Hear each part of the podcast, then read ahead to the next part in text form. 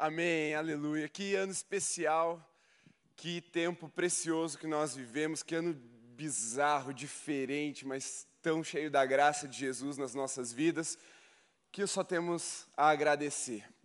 Os desafios que enfrentamos, as lutas que vencemos e a bondade que experimentamos. E eu quero trazer como a última mensagem desse ano para finalizar a nossa caminhada de 2022 o fechamento da série de mensagens A Presença de Deus e hoje a palavra é sobre marcados pela presença.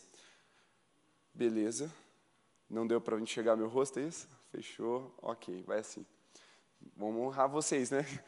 É, marcados pela presença. Para isso, abra sua Bíblia em Atos 4. Nós vamos ler alguns textos.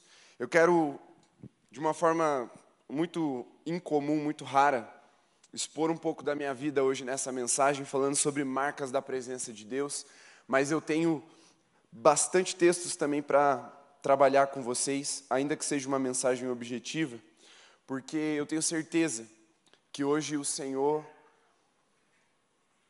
vai fazer algo sobrenatural em nós. E ao nos encontrarmos, ao nos depararmos com essa presença santa, gloriosa, majestosa, algumas marcas são deixadas nas nossas vidas e eu quero conversar um pouquinho sobre isso com você.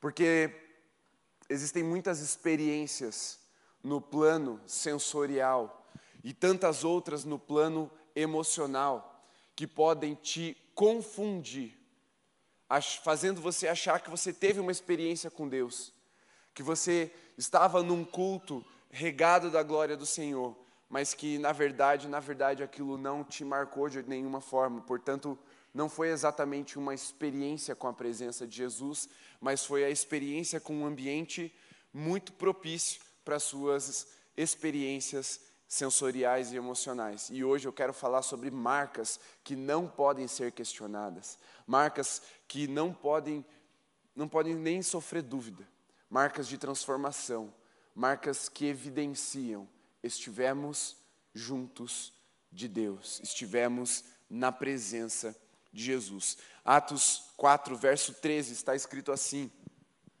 Ao verem a ousadia de Pedro e João, sabendo que eram homens iletrados e incultos, ficaram admirados. Olha para mim aqui. Fala bem devagar assim, admirados. Muito bem. E reconheceram que eles haviam estado com Jesus. Feche seus olhos. Senhor Jesus, fala conosco nessa noite. Mostra para nós se estamos tendo experiências nesses planos emocionais e sensoriais ou se verdadeiramente estamos nos encontrando contigo nessa noite. Mas, Senhor, o nosso clamor não deixa passar dessa noite, que todos nós tenhamos um encontro verdadeiro com a tua presença. Que as pessoas fiquem admiradas de olharem para nós e saber, reconhecer, estivemos na presença do Santo dos Santos, o Senhor dos Exércitos, o Rei de Israel, que governa todas as nações com justiça e amor. Em nome de Jesus. Amém, Senhor. Amém. Quando eu e a Camila ainda namorávamos, nós, a nossa família, a minha família teve, se organizou, na verdade foi até a última vez que isso aconteceu, nossa família por parte de mãe se organizou para irmos juntos para a praia para passar alguns dias. E fomos aqui para o litoral do Paraná. Chegamos numa tarde cinzenta, chuvosa, garoa mas uma temperatura ali na casa dos 18, 19 graus por causa do vento. E isso, para um verão, para uma temporada, é frio. Né? Nublado, céu carregado, cinza. E nós decidimos passear na praia. Mesmo com aquela chuva, fomos ali, shorts, mas sem camiseta, né? Fomos, vamos andar. E fomos andar. Quase todo mundo ali, todos os não idosos foram. E eu lembro muito bem da experiência que eu e meu irmão tivemos. Nós voltamos vermelhos para casa e tivemos a pior temporada de férias na praia das nossas vidas. porque era difícil tomar banho de tão ardido que a gente ficou. Nós estávamos muito. Eu e meu irmão, nós temos esse problema. Quando a gente pega sol, a gente fica muito vermelho. A minha irmã foi agraciada com um gênio que veio do além e ela fica douradinha, ela não fica vermelha. Mas eu e meu irmão, coitado de nós. Nós ficamos muito vermelhos. E ali foi terrível a experiência, porque era difícil de dormir. Não dava para descansar direito, porque você muda a posição, se arrasta no lençol, dói. Você põe a camiseta, dói. Você pega um sol em cima, dói. Se bem que naqueles, naqueles dias que a gente ficou não tinha nem sol, mas doía.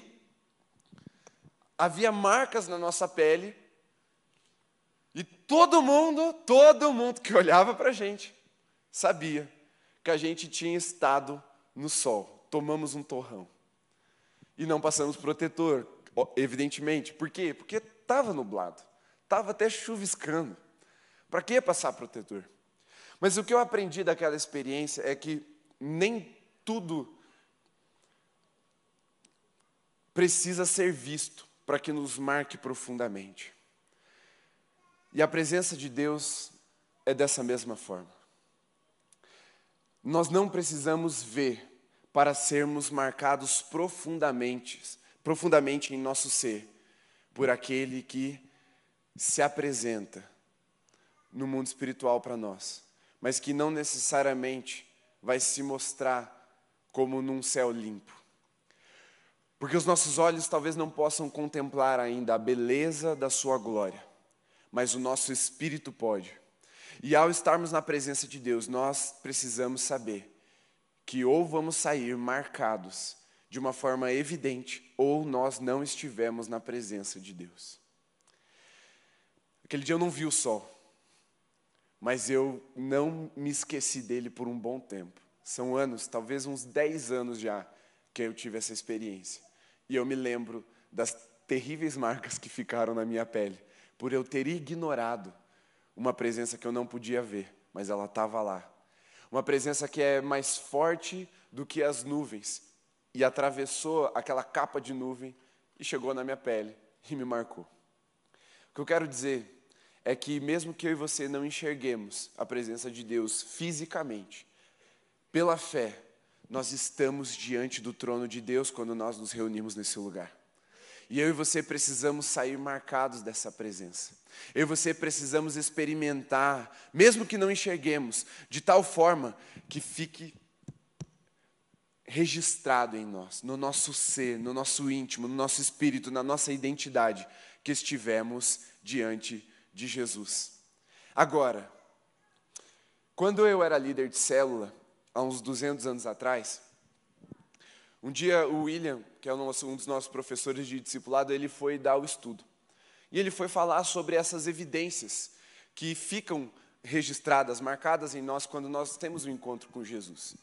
E ele trouxe um exemplo, uma alegoria, uma figura de linguagem, uma metáfora talvez, para mostrar isso e eu quero ressuscitar essa figura de linguagem. E ele contou a seguinte história. Eu fui atravessar a linha verde. A linha verde é uma BR aqui de Curitiba. É a parte urbana de uma BR. E ela corta ali a parte sul e leste de Curitiba. E ele falou: Eu fui atravessar a linha verde. E um caminhão me atropelou. Nesse momento, ele ganhou a atenção de toda a célula como nunca antes. Todo mundo arregalou os olhos. Eu, vi, eu, lembro, eu lembro muito nítido, algumas pessoas se projetando para frente e olhando para a cara dele assim, abismados. E ele falou, eu, e esse caminhão estava a uns 80, 90 quilômetros por hora. E a nossa anfitriã fez, meu Deus, que milagre! E você não tem nenhuma marca. E ele já, já tinha introduzido o assunto. Ele já tinha deixado claro que era sobre um encontro poderoso com Jesus, e ele ia ilustrar que Jesus, sendo infinitamente mais poderoso do que um caminhão, encontrou com ele, por isso a vida dele foi transformada e deixou marcas inegáveis. Da mesma forma, se ele fosse atropelado por um caminhão, um mero caminhão, na linha verde 80 por hora, ele também teria marcas para mostrar de que ele teve esse encontro com o caminhão. Mas a minha célula não, a minha célula é uma célula de fé eles realmente acreditaram que ele saiu sem nenhuma marca. E eu falei, cara, dá para você virar essa, essa mensagem e sair de marcas de um encontro com Jesus para uma fé que não acredita nas circunstâncias. Mas assim como o sol me marcou, o brilho da face daquele que apaga até a luz do sol precisa marcar as nossas vidas na nossa intimidade de uma forma inegável, que faça com que as pessoas fiquem admiradas. Quando você falar que você experimentou, que você vivenciou tempos e momentos na presença de Jesus, você não tem que falar simplesmente que você se arrepiou, que você orou em línguas, ou que você caiu ao chão, ou que você se emocionou, ou que foi o culto mais sobrenatural, mais top, mais envolvente que você esteve na vida. Você precisa mostrar as marcas de, desse encontro verdadeiro com a presença de Deus na sua vida. E as pessoas precisam olhar para essas marcas e falar: é mesmo, esse cara teve diante de Jesus. Eles têm que reconhecer que nós estivemos diante de Jesus. Porque senão, nós vamos ceder ao momento que a igreja vive hoje, principalmente para a nossa geração. De ser tudo sensorial, tudo emocional. E todas essas coisas são boas. Eu amo ter experiências sensoriais com a glória de Deus. Eu amo ter experiências, inclusive emocionais. Quantas vezes eu fui curado nas minhas emoções por estar diante de Jesus, por estar na presença dele. O problema não é ter essas experiências, o problema é dizer que estivermos diante de Jesus e essas serem as únicas evidências de que estivemos diante dele. Quando estamos expostos à face daquele que nos criou, que nos chamou, que nos redimiu, que nos salvou. As marcas precisam ser profundas. As marcas precisam ser evidentes. As marcas precisam gerar reconhecimento nos outros. E com esse reconhecimento, gerar admiração. E para isso eu quero te mostrar alguns exemplos na Bíblia. Para o primeiro ponto, abra sua Bíblia em Gênesis 32.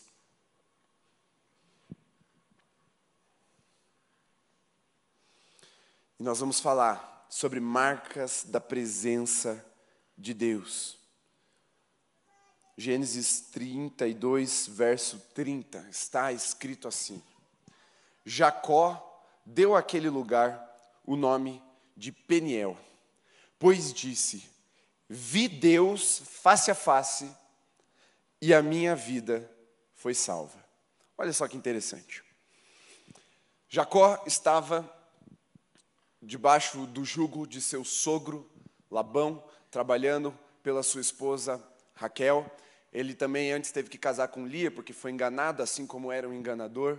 Então ele ficou 14 anos trabalhando para o seu sogro, depois ele sai, e ele sai meio que com, sofrendo risco de vida, porque o seu irmão Esaú, aquele a quem ele trapaceou para receber a bênção da primogenitura, estava ainda ressentido, amargurado, rancoroso e queria matá-lo.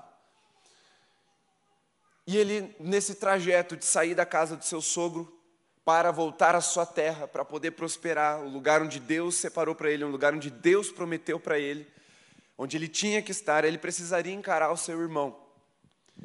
E ele passa por esse lugar que ele deu o nome de Peniel. E ali ele tem um encontro com a presença de Deus. A Bíblia chama ou descreve essa presença de anjo do Senhor, mas com letra maiúscula, simbolizando uma teofania, é quando o próprio Deus ele se materializa ou ele toma uma forma visível para interagir com a humanidade ou com o homem em questão. E ali era Jacó, interagindo com essa presença, esse anjo, que na verdade é o próprio Deus ou Jesus, dependendo da interpretação de alguns teólogos. Eu creio que era o próprio Jesus. Eu creio que, como Jesus é a imagem do Deus invisível, toda manifestação visível de Deus é o próprio Cristo se manifestando. Mas isso é uma história para outro dia. Vamos lá.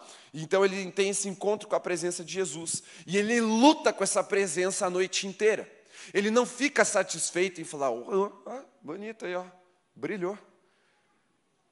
Ele não fica satisfeito em falar, nossa, que emocionado que eu estou. Ele luta com esse anjo corporalmente durante toda a noite.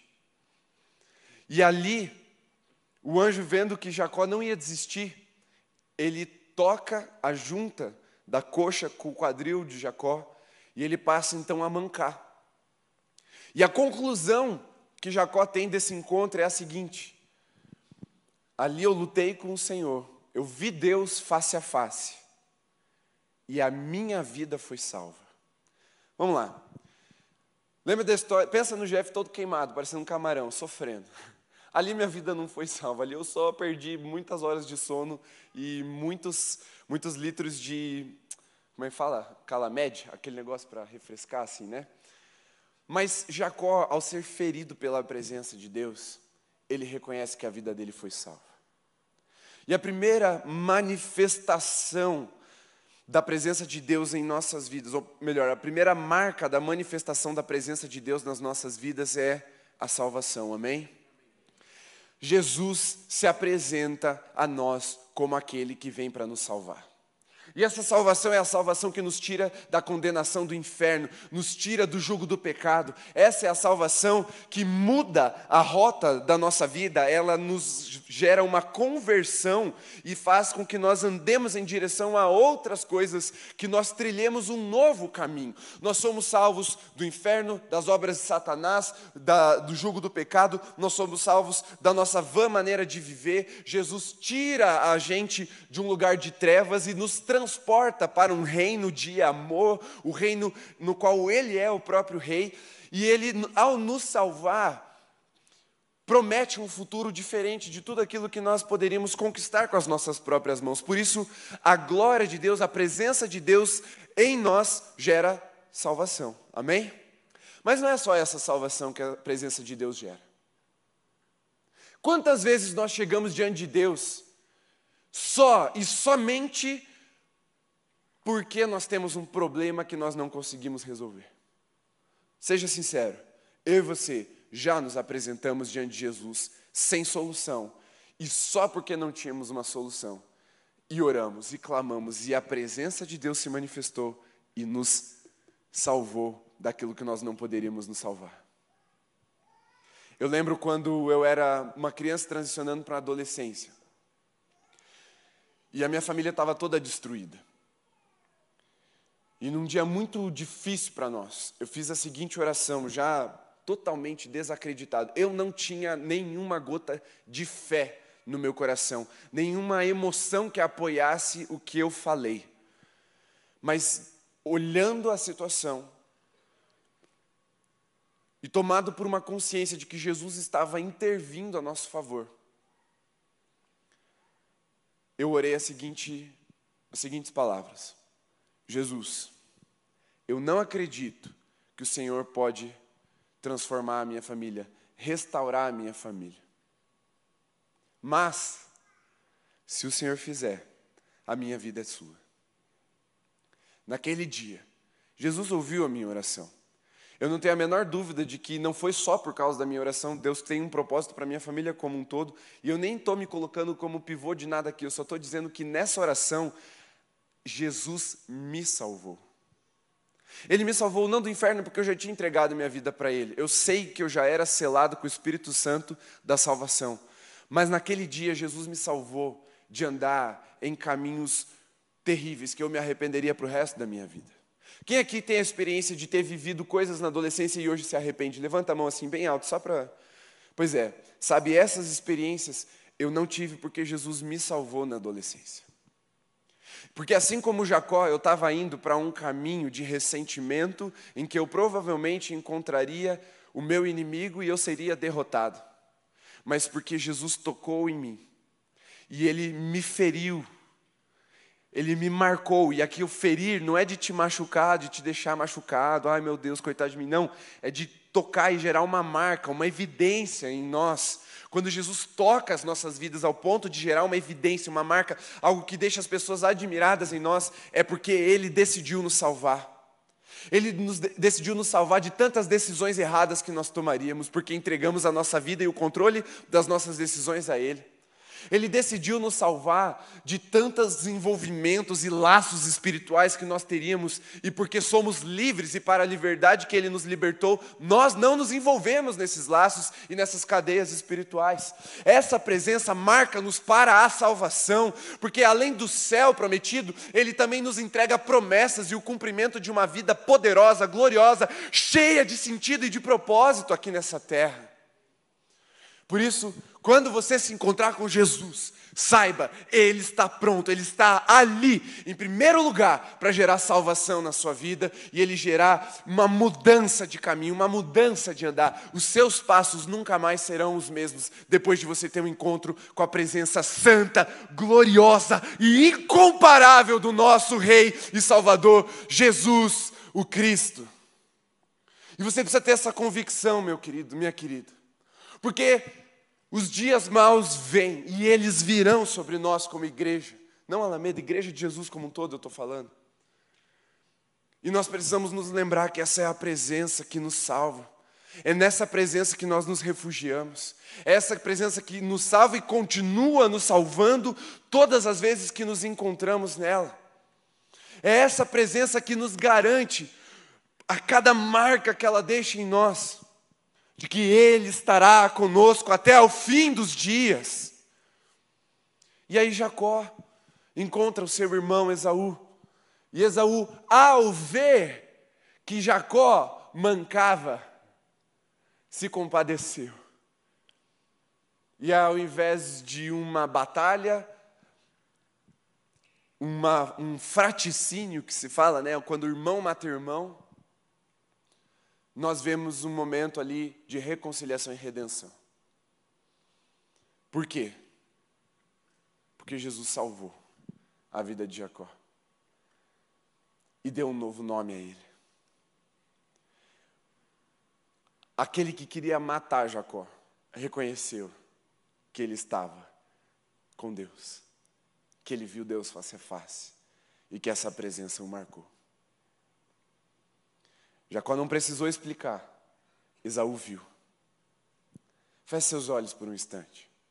Pense quais são as evidências na sua vida que as pessoas que já te conheciam antes de você se converter, ao olharem para você, vão falar: Você esteve com Jesus. Você viu Deus face a face. A presença de Jesus é acessível para aquela pessoa, ou essa pessoa teve um encontro com Jesus. Você precisa saber quais são essas evidências. O seu andar, o seu caminhar, o seu nome, a sua identidade precisa ser transformada por essa presença. E se, pode abrir seus olhos. E se você chegou aqui hoje ainda não tendo tido esse encontro com Jesus, é, esse encontro com essa presença transformadora, essa presença salvífica, essa noite, ou melhor, dessa noite você não pode deixar passar e fazer essa oração: Senhor, eu estou aqui de coração aberto, vem para que eu tenha um encontro contigo. O Senhor me toque, o Senhor me marque, para que nunca mais eu ande como eu andava, para que o meu nome seja mudado no sentido espiritual daqui, da identidade, e as pessoas vejam que eu vi Deus face a face, ainda que não com os meus olhos carnais, espiritualmente pela fé, eu estive diante da presença de Deus. Você precisa fazer essa oração hoje se você nunca fez. Mais do que uma oração, você precisa dispor o seu coração. Mas se você está aqui desesperado porque você está numa situação que nada pode resolver, você está no lugar certo, na presença de Deus, aquele que pode te tocar e te salvar de uma forma que você nunca imaginou. Talvez você venha até aqui pronto para receber uma espada, uma lança, um arco das mãos de Jesus para vencer as suas guerras, e o que ele vai fazer é te ferir, te marcar. E aí, ao se deparar com a guerra, você vai ver que a guerra nem vai acontecer. E ao invés de vencer o seu inimigo, você vai vencer o coração do seu inimigo e transformá-lo novamente em um irmão. Porque Jesus faz essas coisas, a presença de Jesus tem poder para fazer essas coisas que nós nem conseguimos conceber. Eu duvido que se Jacó tivesse que bolar uma estratégia, ele falaria para o anjo: ó, toca aqui na minha coxa, aí eu vou chegar dando umas mancadas assim. Meu irmão vai ver que eu tive com, com, com Deus face a face E aí ele vai se compadecer. Jacó não fazia a menor ideia do que aconteceu. Ele foi porque ele teve um encontro com Deus e ele foi em obediência. Mas ele teve um encontro com a presença de Jesus e foi salvo. Ele teve um encontro com a presença e foi marcado por essa presença.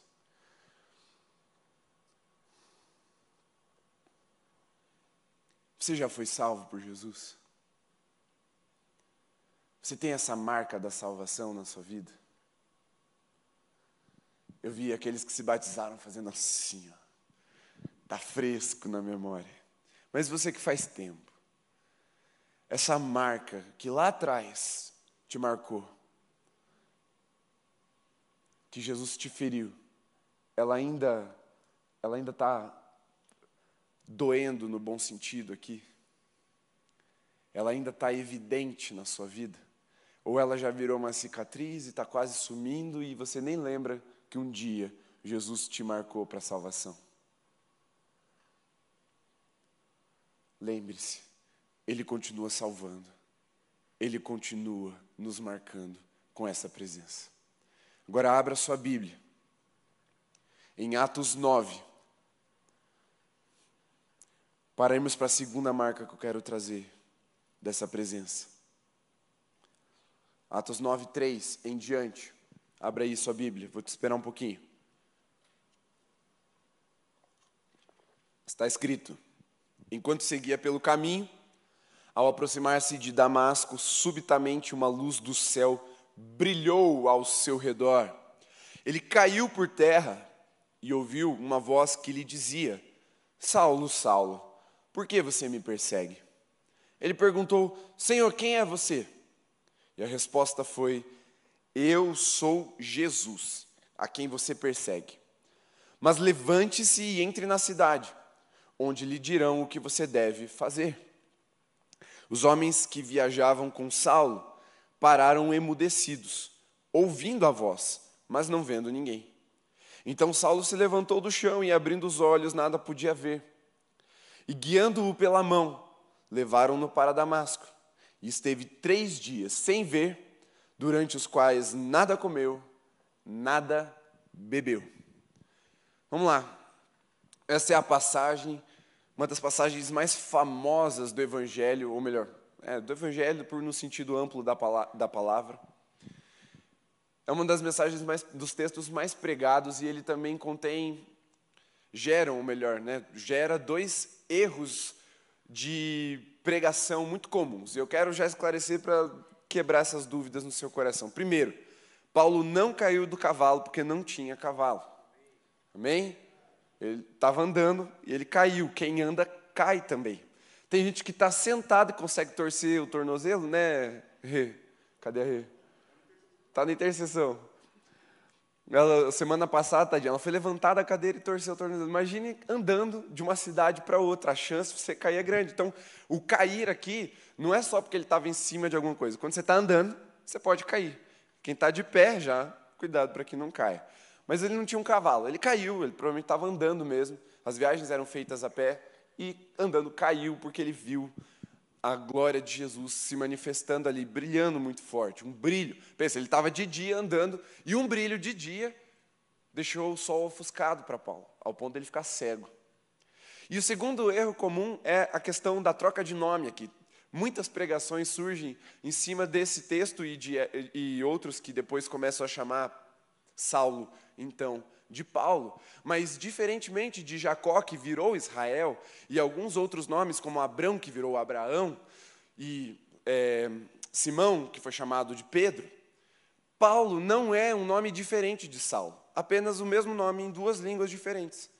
Quando Saulo estava indo para Damasco, ele estava ali como um judeu, um hebreu, um homem fariseu, que estava ali pra, indo lá matar crente. E ele estava no meio de judeus, ele estava perseguindo os crentes porque eles achavam que era uma seita surgindo dentro do judaísmo. E então, a língua que esses homens e Saulo ouviu foi a língua hebraica ou aramaica, que era a língua materna de Paulo. É a língua do povo de Deus. Saulo é o nome de Paulo em hebraico. É uma transliteração do hebraico. Paulo, porém, é o nome em grego, que é a língua usada entre os gentios da época. E Saulo, ao ser chamado por Jesus para pregar o evangelho aos gentios, naturalmente que é o nome dele é, passa a ser muito mais registrado com o nome gentílico dele, o nome grego, que é Paulo. Então, é tipo, sei lá, Mateus e Matthew, sabe? É português e inglês. Tá claro? Entenderam? Não tem troca de nome aqui? Atos 13, lê lá, Atos 13, 9 depois, depois você lê Atos 13, 9, está escrito, Paulo também chamado Saulo. Então não tem nada de troca de nome aqui. Apesar de que é verdade que Jesus troca o nosso nome e ele muda a nossa vida, e eu quero falar sobre essa mudança de vida, não sobre a troca de nome. O que, que acontece? Primeira coisa que eu quero destacar aqui: a presença de Deus gera impacto em nós, e impacto imediato.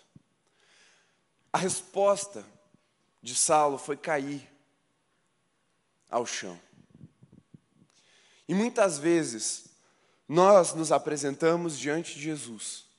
Jesus está falando, Jesus está se manifestando, e nós insistimos em manter essa postura, e aqui eu estou falando de um espírito e não de um corpo necessariamente, mas nós mantemos uma postura resistente nós resistimos à presença e à voz de Jesus. Quantas vezes nós chegamos até aqui? Jesus fala, você sabe que é para você se entregar, você sabe que é para você se render, você sabe que é para você mergulhar mais profundo, que é para você evidenciar com mais intensidade a sua adoração, a sua oração, a sua entrega, mas você mantém o seu espírito indobrável dentro de si. Uma marca da manifestação da presença de Deus é a dobra. Essa presença precisa nos dobrar, precisa nos fazer cair, não cair em pecado, Deus me livre, mas cair do nosso orgulho, cair as nossas resistências, cair a nossa arrogância, cair aquilo que nós achamos que somos, porque afinal de contas, estamos diante de Jesus, o Rei dos Reis. E se, se ainda achamos que os nossos títulos, as nossas conquistas, quem nós somos no Instagram, é ou vale de alguma coisa diante de Jesus, nós estaríamos perdidos, frios, apáticos e distantes, ainda que o irmão do lado esteja sendo batizado com fogo e o do outro esteja rodando no manto se o seu espírito não se dobrar diante da presença de Jesus, você vai permanecer frio, distante dele. Porque essa é uma marca daqueles que se chegam diante de Jesus e se rendem à sua presença, é ter o espírito dobrado. E veja que o impacto foi tão imediato que Paulo começou a jejuar, ou fez jejum por três dias, esperando obter a orientação de Deus. Muitas vezes nós chegamos diante da presença de Deus já querendo rápido que Deus nos responda e esquecemos de desfrutar da presença dEle. Às vezes Deus segura um pouquinho a resposta só para a gente ficar um pouco mais na presença dEle. E eu e você precisamos ter esse tipo de fome e de sede, ao ponto de deixar com que as respostas que nós queremos fiquem para um pouco depois mas a resposta que nós precisamos, que é a própria presença de Jesus, permaneça ali mais um pouco com a gente. Essa é uma marca de quem realmente viu Jesus, querer ficar na Sua presença. Quando nós queremos muito rápido ir embora, quando nós ficamos preocupados com o horário, quando nós ficamos preocupados com os afazeres do depois, ou mesmo com as preocupações trazidas do antes, muito provavelmente nós não estamos tendo um encontro com essa presença. Porque a marca da presença de Jesus é fazer a gente esquecer o caminho que a gente estava indo, as responsabilidades que nós tínhamos, aquilo que nós íamos executar, e nos direciona para um lugar de esperar a voz de Jesus falar novamente. Essa é uma marca da presença. É aqueles que não têm pressa de sair, mas têm expectativa de ficar. É aqueles que não se importam se o culto se atrasar, mas se importam se nós nos atrasarmos para chegar no culto. Isso é uma marca de quem tem experimentado a presença de Jesus. Não é aquela coisa do tá, e aí, o que é a próxima programação? O que, que, que vai rolar depois? Não. Agora eu estou aqui diante de Jesus.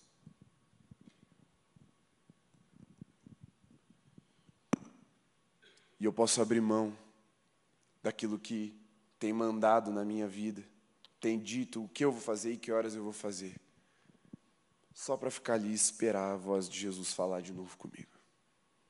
Isso é uma marca da presença de Deus. É uma marca que eu já vou trazer de volta lá nos seres viventes, mas fique bem atento a essa marca. Quando entramos na presença de Deus, o tempo, essa dimensão em que nós vivemos, chamada tempo, ela fica mais irrelevante do que nós normalmente estamos acostumados a nos importar. Mas o que acontece de tão radical na vida de Saulo, Paulo, quando ele tem um encontro com Jesus?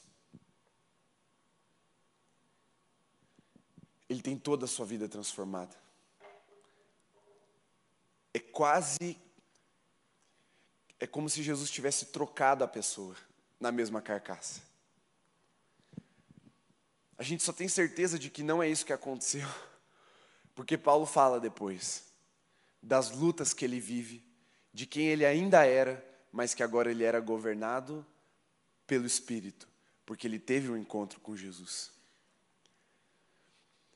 Sabe aquelas coisas que você está cansado de fazer, no, no sentido objetivo da palavra cansado, você não aguenta mais fazer essas coisas erradas que você tem feito? Sabe aquele vídeo de pornografia que você não aguenta mais acessar, sabe aquela maledicência, aquela fofoca maldosa que você sempre solta, aquela mentira, só para você se sentir um pouquinho melhor com o respeito que você ganha, ao passo que as pessoas acreditam no que você está falando, sabe aquele engano que você está acostumado só para tirar um pouquinho a responsabilidade de você aquele pecado que parece que é automático já, porque faz parte de quem você era, de, da sua rotina, ao ter um encontro com Jesus, com essa presença, uma marca é você ser liberto. A questão não é se você ainda vai lutar contra esse pecado ou não. A questão é como você vai lutar contra esse pecado. E o como aqui é bem importante porque Paulo deixa muito claro é perseverando na presença de Jesus. É perseverando em buscar a presença de Jesus que nós permanecemos livres nessa liberdade para a qual Cristo nos libertou. Paulo, ele se depara com muitas igrejas no primeiro século, ele fala principalmente aos colossenses, olha, é, para de voltar para os cativeiros que já foram quebrados. Porque ele, um, um, uma coisa que vem junto com a liberdade é a capacidade de nos prendermos novamente. Está implícito na liberdade você ser capaz de se prender novamente. Agora, não é para isso que Jesus te libertou, não é para isso que Jesus nos libertou. Só que nós só vamos continuar, permanecer, persistir, perseverar na liberdade se nós perseverarmos, persistirmos, continuarmos, permanecermos na presença daquele que nos liberta.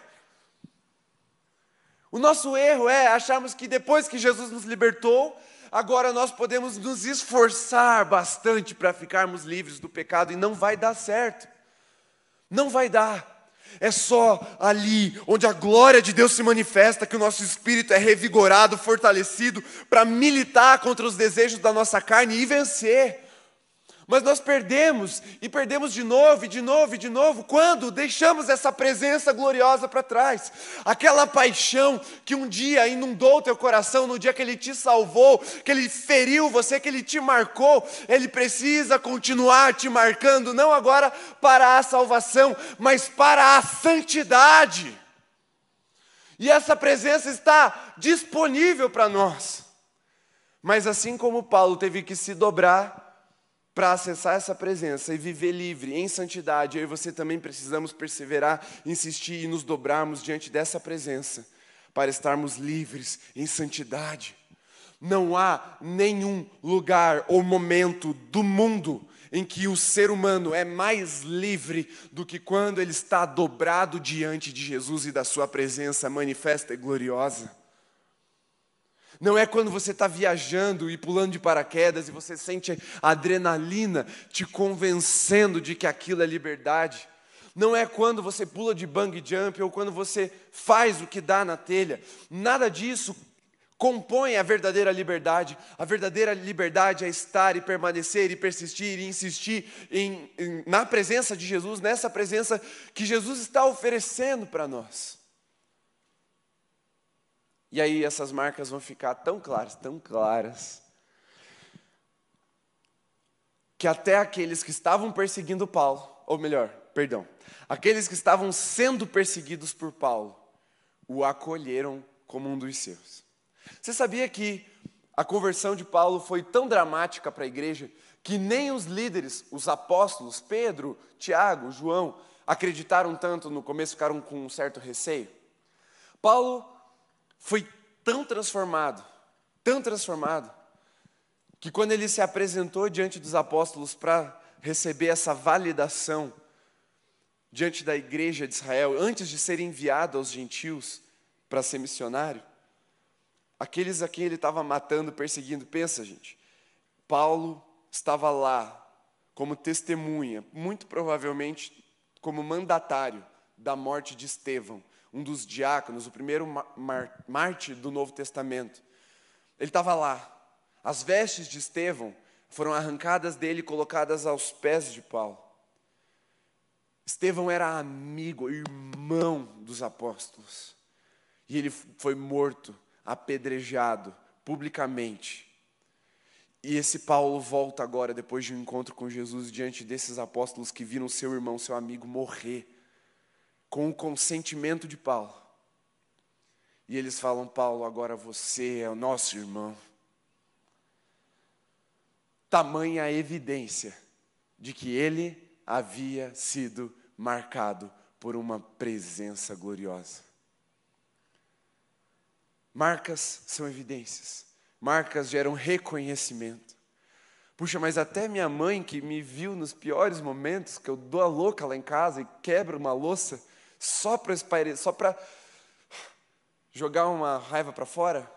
Sim, até a sua mãe vai ter que reconhecer que você esteve na presença de Jesus. Até aqueles que falaram as piores coisas sobre você e essas piores coisas talvez fossem verdade. Sim, até essas pessoas. E eu quero dizer algo ainda mais ousado principalmente essas pessoas, vão olhar para você, vão olhar para nós como geração e vão reconhecer: eles estiveram na presença de Jesus e viram Deus face a face e vão ficar admirados com tamanha glória e poder impressos em nós. Abra sua Bíblia agora em Apocalipse, capítulo 4.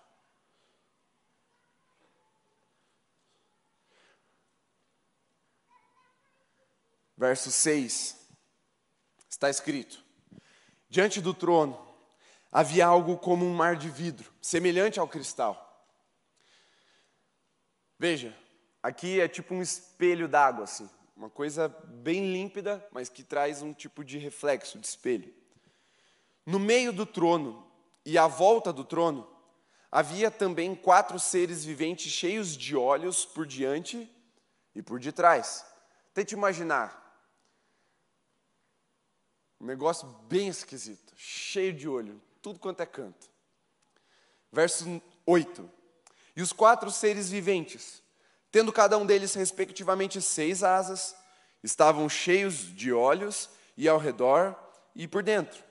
Não tinham descanso, nem de dia, nem de noite, proclamando: Santo, Santo, Santo é o Senhor Deus, o Todo-Poderoso, aquele que era, que é e que há de vir. Sempre que esses seres viventes davam glória, honra e ações de graças ao que está assentado no trono, ao que vive para todo sempre, presta atenção, os 24 anciãos se prostravam diante daquele que está sentado no trono, adoravam o que vive para todo sempre e depositavam as suas coroas diante do trono, proclamando: Tu és digno, Senhor e Deus nosso, de receber a glória, a honra e o poder, porque criaste todas as coisas e por tua vontade elas vieram existir e foram criadas. Aleluia. Esse é um dos textos que mais mexem comigo em termos de adoração. Porque mais uma marca da presença de Deus, de quando Jesus se revela, quando ele se manifesta para valer, é que ele gera uma reação em cadeia. Quando um homem ou uma mulher sedenta, faminta pela presença de Deus, decide clamar, uma reação em cadeia de salvação e adoração é gerada em uma geração inteira. Percebe? Aqueles que estavam diante do trono, ao redor dele, de, aliás, no trono e ao redor do trono, gritavam: Santo, Santo, Santo. E aí, aqueles que estavam vendo isso acontecer, se dobravam e depositavam suas coroas e, de, e, aí adoravam, cantando santo, santo, santo, glória, honra, poder, majestade, aquele que era, que há de vir, que criou todas as coisas. Eu percebo que essa presença, ela não pode ser contida em uma só pessoa. Desde o início, a intenção de Deus é que sim, por meio de um homem, mas para toda a humanidade, a sua glória fosse derramada, a sua presença fosse experimentada.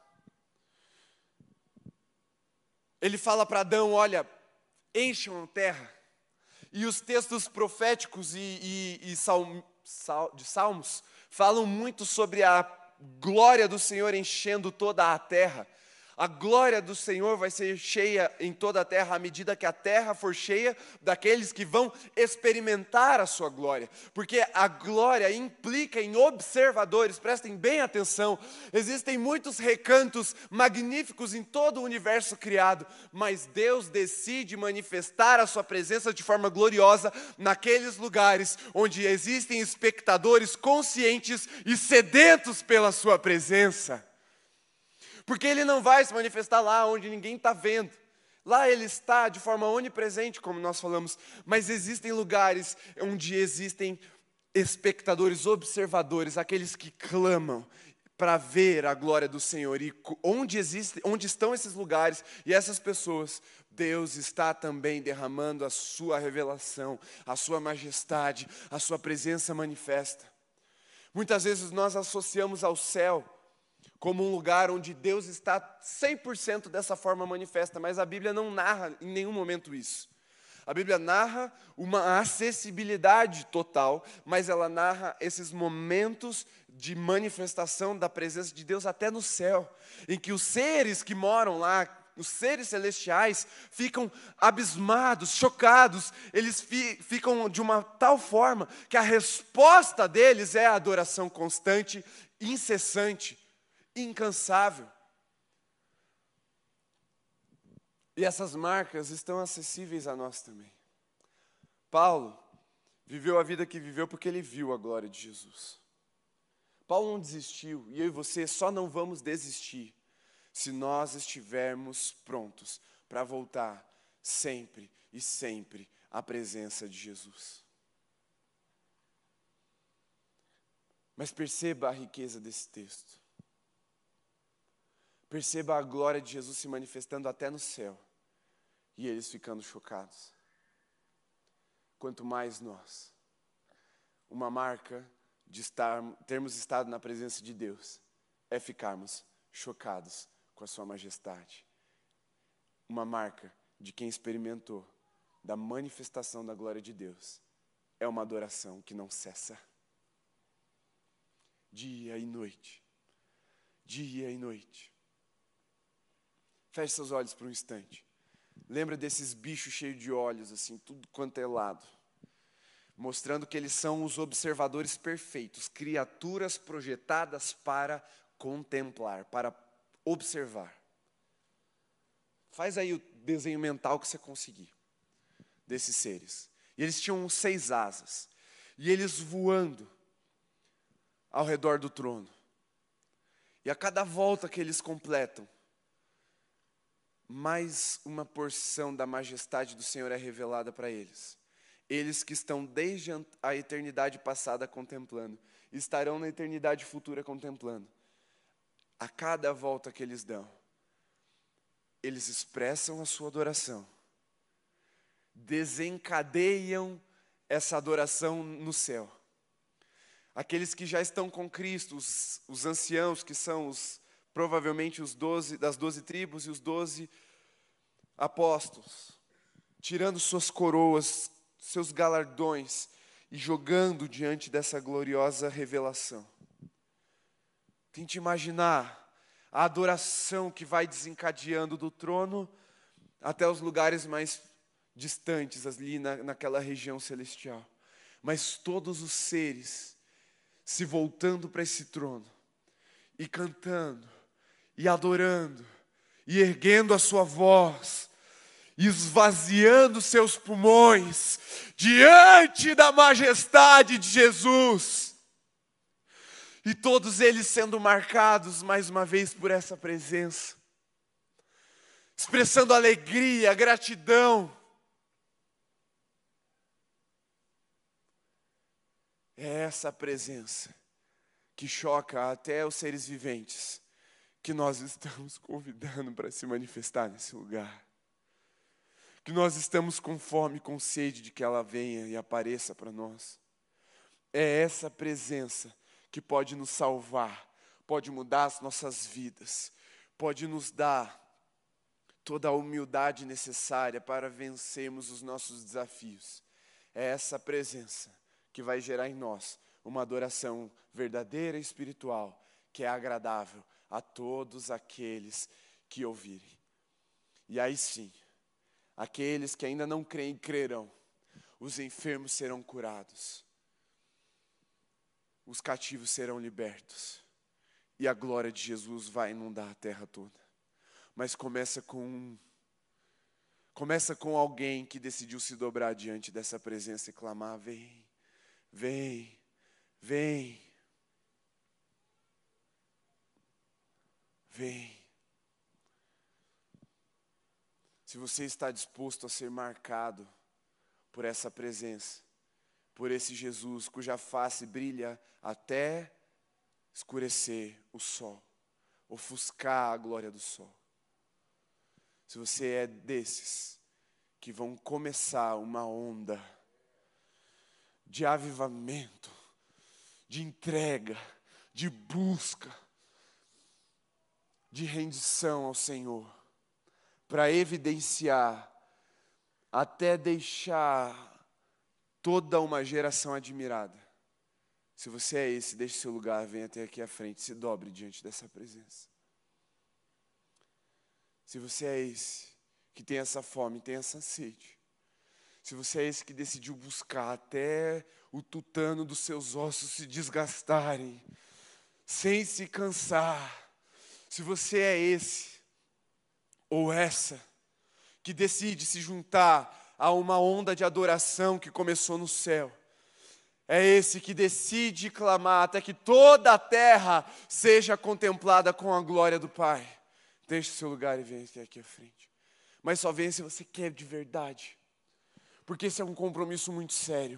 Uma missão que foi dada à nossa humanidade é enchermos a terra da glória do Senhor. Para que a glória do Senhor encha a terra, a terra precisa estar cheia de espectadores que esperam que essa glória se manifeste. A terra precisa de missionários que vão levar essa mensagem a toda a tribo, todo povo, toda língua, toda nação. A terra precisa de pregadores que vão a todas as tribos urbanas todos os condomínios dessa cidade, a todos os cantos, a todos os grupos de afinidade, levando uma mensagem: o Rei virá em majestade e poder, para que essa mensagem gere expectativa, salvação, marcas numa geração. Nós não podemos mais ficar satisfeitos com as nossas emoções sendo marcadas, nem com os nossos nossos sensos, nossas, nossos sentidos, nós precisamos clamar por mais.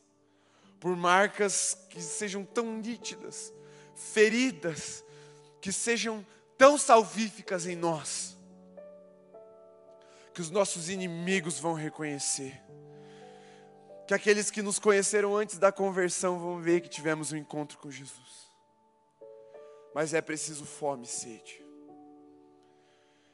Se você não teve um encontro ainda com essa presença, se você não sabe do que eu estou falando, se tudo que eu te falei foi apenas um discurso e você quer experimentar, decida se dobrar diante dele nessa noite, agora.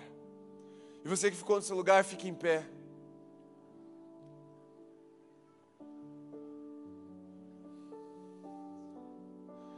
E você que está dobrado, comece a clamar. Você sabe a diferença entre um clamor e uma oração?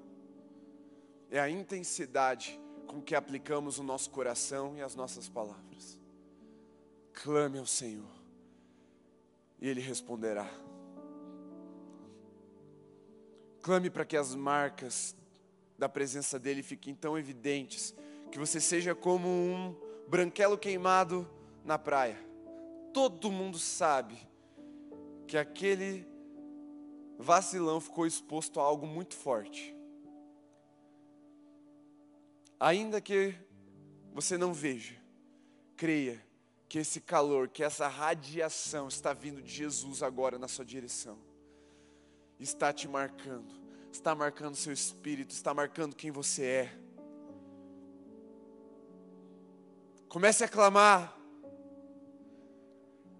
Clame com todo o seu coração, com todo o fôlego de seus pulmões. Clame! E eu te responderei, diz o Senhor. Mas você precisa clamar. Erga a sua voz agora, clame, mostre a sua fome, mostre o seu desespero por Deus. Enquanto a sua timidez te vencer, meu irmão, eu duvido que Deus te responda. Clame, mostre o quanto você deseja a presença dEle. É isso aí! Vem, Senhor! Vem! Marca-nos com a tua glória, com a tua majestade. Quebra a inércia da nossa geração. Quebra o conforto da nossa timidez.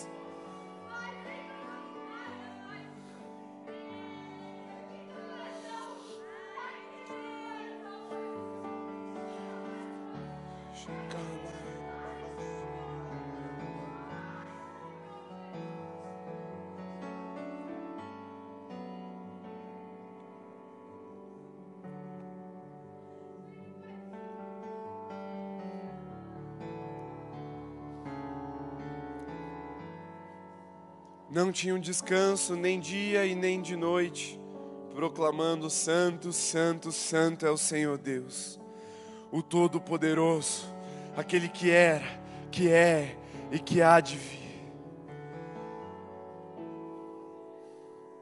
Aumente o seu clamor, é dia e noite, é sem descanso. Vamos clamar, vamos erguer a nossa voz, aquele que é digno. Não espere uma canção pronta. Eleve as suas palavras agora. Ele é digno. Ele é digno.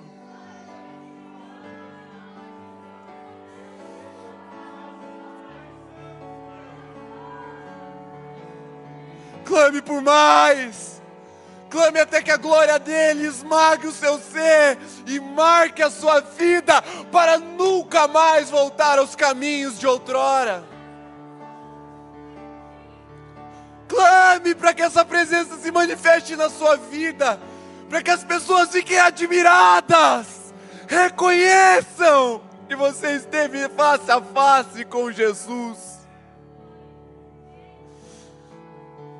Pegue a sua voz, não pare, gaste a sua voz agora, gaste o seu coração diante dEle. Persista, insista, não desista. Vai um pouco mais do que você está acostumado aí. Derrame as suas lágrimas, derrame o perfume, derrame a sua adoração. Se você precisa ser salvo, deixe seu lugar, venha, se dobre diante de Jesus. Ele está pronto para te salvar, Ele está pronto para te tocar. Talvez a resposta que você encontre na presença de Jesus não é a que você pensou que Ele te daria, mas com certeza é infinitamente melhor do que você podia imaginar. Que Jesus encontre em nós uma geração sedenta, uma geração marcada pelo Espírito, uma geração marcada pela presença. Vamos erguer a nossa voz em adoração, clamando expressando fome, sede. Marca no Senhor. Senhor Jesus, existem corações aqui desesperados. Existem corações aqui que serão aquele um que vai começar uma onda de avivamento, uma onda de adoração ao Senhor, uma onda de transformação de vidas, uma onda, Senhor, de o teu evangelho ser pregado nas nações. Existem vidas aqui, Senhor, que serão aqueles primeiros a toda a família ser transformada depois de verem que eles se encontraram face a face com a presença do Rei dos Reis, do Senhor dos Senhores. Existem aqueles, Senhor, que vão desencadear ondas de cura por essa cidade em que as pessoas vão falar com quem você estava, de onde você tirou isso, e eles vão poder dizer sem medo: estive na presença de Jesus e Ele me deu autoridade para curar os enfermos. Existem aqueles uns aqui, Senhor, que vão começar uma onda de libertação na nossa geração, que ao viverem livres, tão livres, Senhor, vão evidenciar com marcas visíveis nas suas palavras, na sua vida, no seu brilho no olhar, no seu comportamento, na sua postura, que estiveram na presença daquele que pode libertar. E vão conduzir tantos outros a essa liberdade. Tantos que já desanimaram tantos que viveram uma vida cativos da religiosidade vão ver a liberdade dessa geração e vão se inspirar para andar na liberdade para a qual o Senhor nos libertou.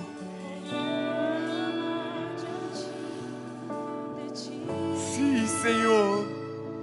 Existem pessoas aqui que vão desencadear canções que nunca foram cantadas porque viram o que nunca foi visto, acessaram a revelação que inspira até anjos e seres viventes.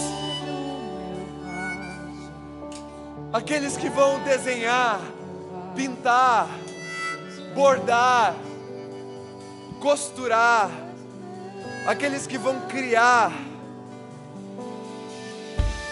projetar, inspirados na presença daquele que se manifestou em graça e verdade, cheio de revelação e doçura.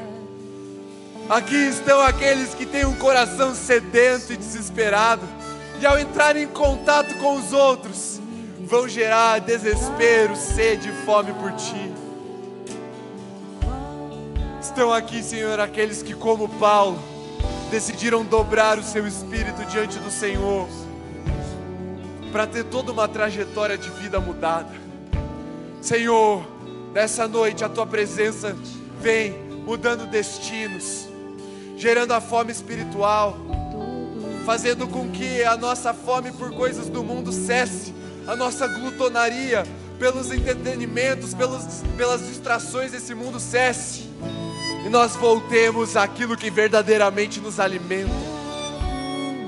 Uma presença tão gloriosa, Senhor, que não nos deixa intimidar diante da oposição, dos inimigos, da perseguição.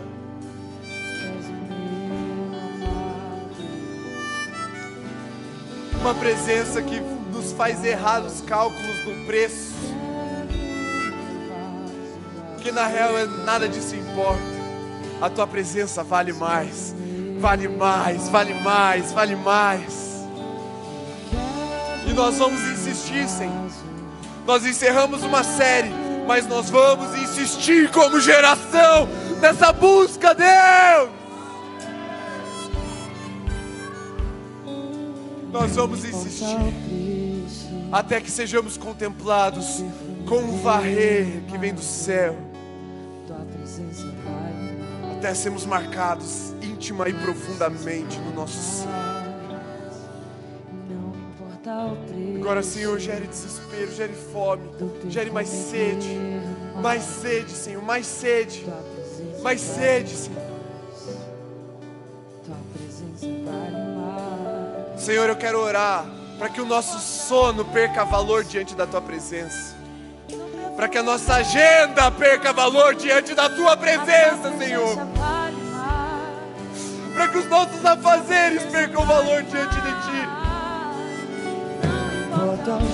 Eu quero orar para que o único e verdadeiro Deus, ao se manifestar em nós, destrua todos os ídolos do nosso coração. Se o relógio já frustrou a sua expectativa no que podia acontecer, esqueça o relógio. Volte seu coração e seus olhos para o Senhor agora. Ele ainda está falando, ele ainda está se manifestando. Ele ainda está marcando, ele ainda está salvando, ele ainda está transformando. Ele ainda pode nos chocar nessa noite. Porque o seu rosto brilha mais forte do que o sol. Ele está vestido com a veste sacerdotal e no seu peito há um peitoral de ouro. Seus cabelos são brancos como a neve, nos seus olhos há fogo, em sua boca uma espada afiada de dois gumes, seus pés são como bronze reluzente. Ele está vestido num manto de sangue em sua coxa está escrito: Rei dos Reis e Senhor dos Senhores. E Ele está aqui, assentado no trono dos nossos louvores, rodeado de seres espirituais, mas também de filhos que estão dobrados com as suas coroas ao chão.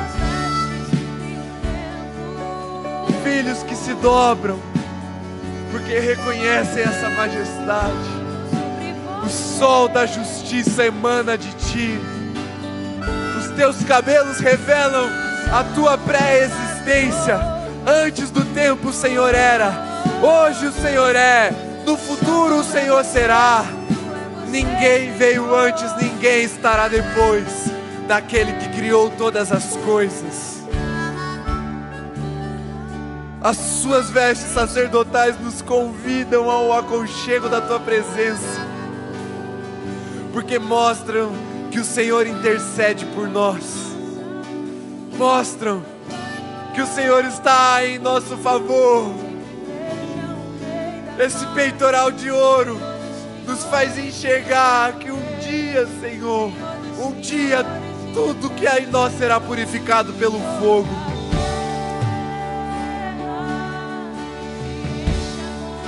seu manto de sangue revela o preço que o Senhor pagou para que estivéssemos nessa presença, Deus. O manto puro foi manchado com o sangue do Cordeiro. Ah!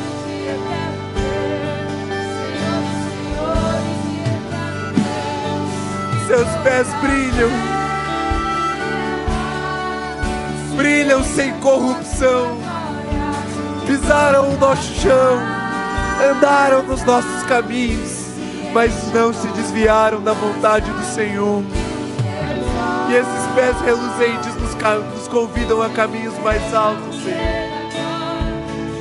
Ah, os teus olhos de chama nos avivam, os teus olhos de chama nos apaixonam, Senhor nos lembram que essa chama não pode apagar, que toda adoração emana da tua revelação. A tua boca, como uma espada afiada, revelam que as tuas palavras são poderosas e nelas nós podemos confiar, que elas não falharão, até o ponto e a vírgula, até o tio e o acento se cumprirão. Terra e o céu vão passar, mas as tuas palavras penetrantes vão prevalecer em nós. E é diante desse Jesus que nos marca, que nos salva, que nos transforma e que nos choca, é que nós queremos gastar todos os dias da nossa vida. Todos os dias, sem cessar.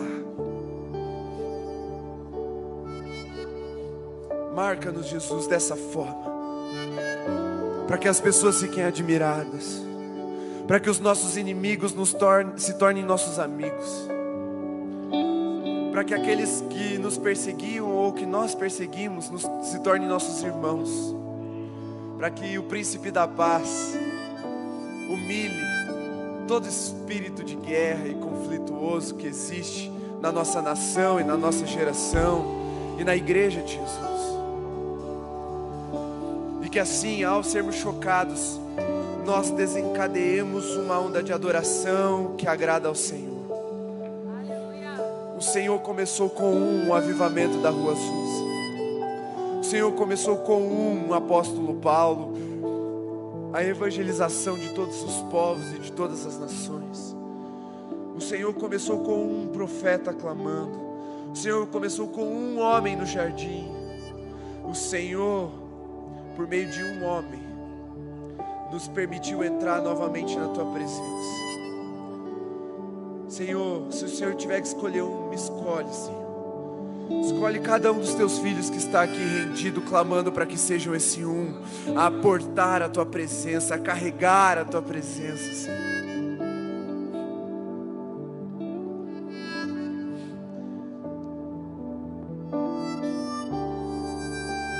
nós nos despedimos da reunião do Holy no ano de 2022, Senhor, com essa expectativa, com essa marca em nós. Mas nós já estamos ansiosos pelo que virá. Ah, em 2023 o Senhor fará grandes coisas. Por isso, Senhor, nos leva à santificação durante as férias que o renovo nos santifique, em nome de Jesus. Porque amanhã, ano que vem, o Senhor fará maravilhas no nosso meio.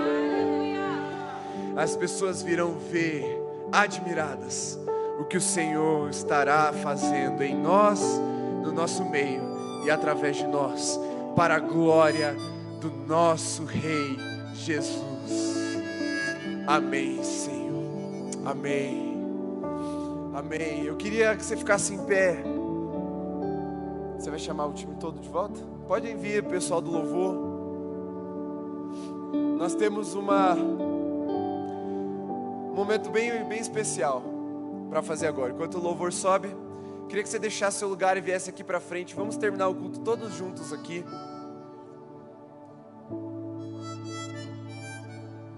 Todos, todos, todos, até lá atrás da equipe. Pode chamar todo mundo, Mateus, que estiver ali, se tiver alguém lá para trás.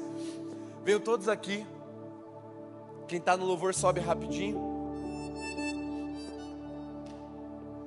Você está com alguém seu, assim, tipo irmão, irmã, da, da célula, da família, namorado, marido, esposa. Gruda neles e venham até aqui à frente.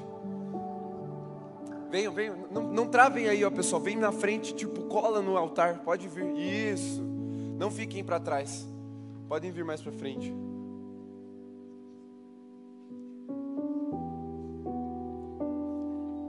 Todos aqui já subiram? Pessoal, olhem para mim.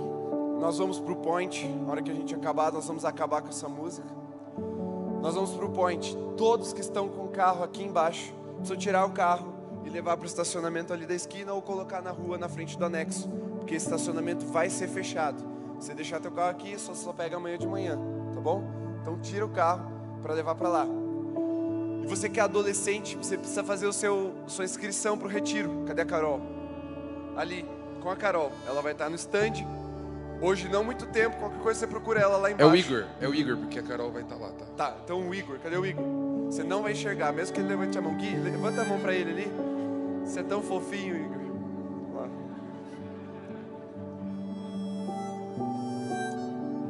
Avisados? Beleza? E nós vamos cantar essa canção com esse espírito que marcou a nossa primeira série de mensagens, Família Holy.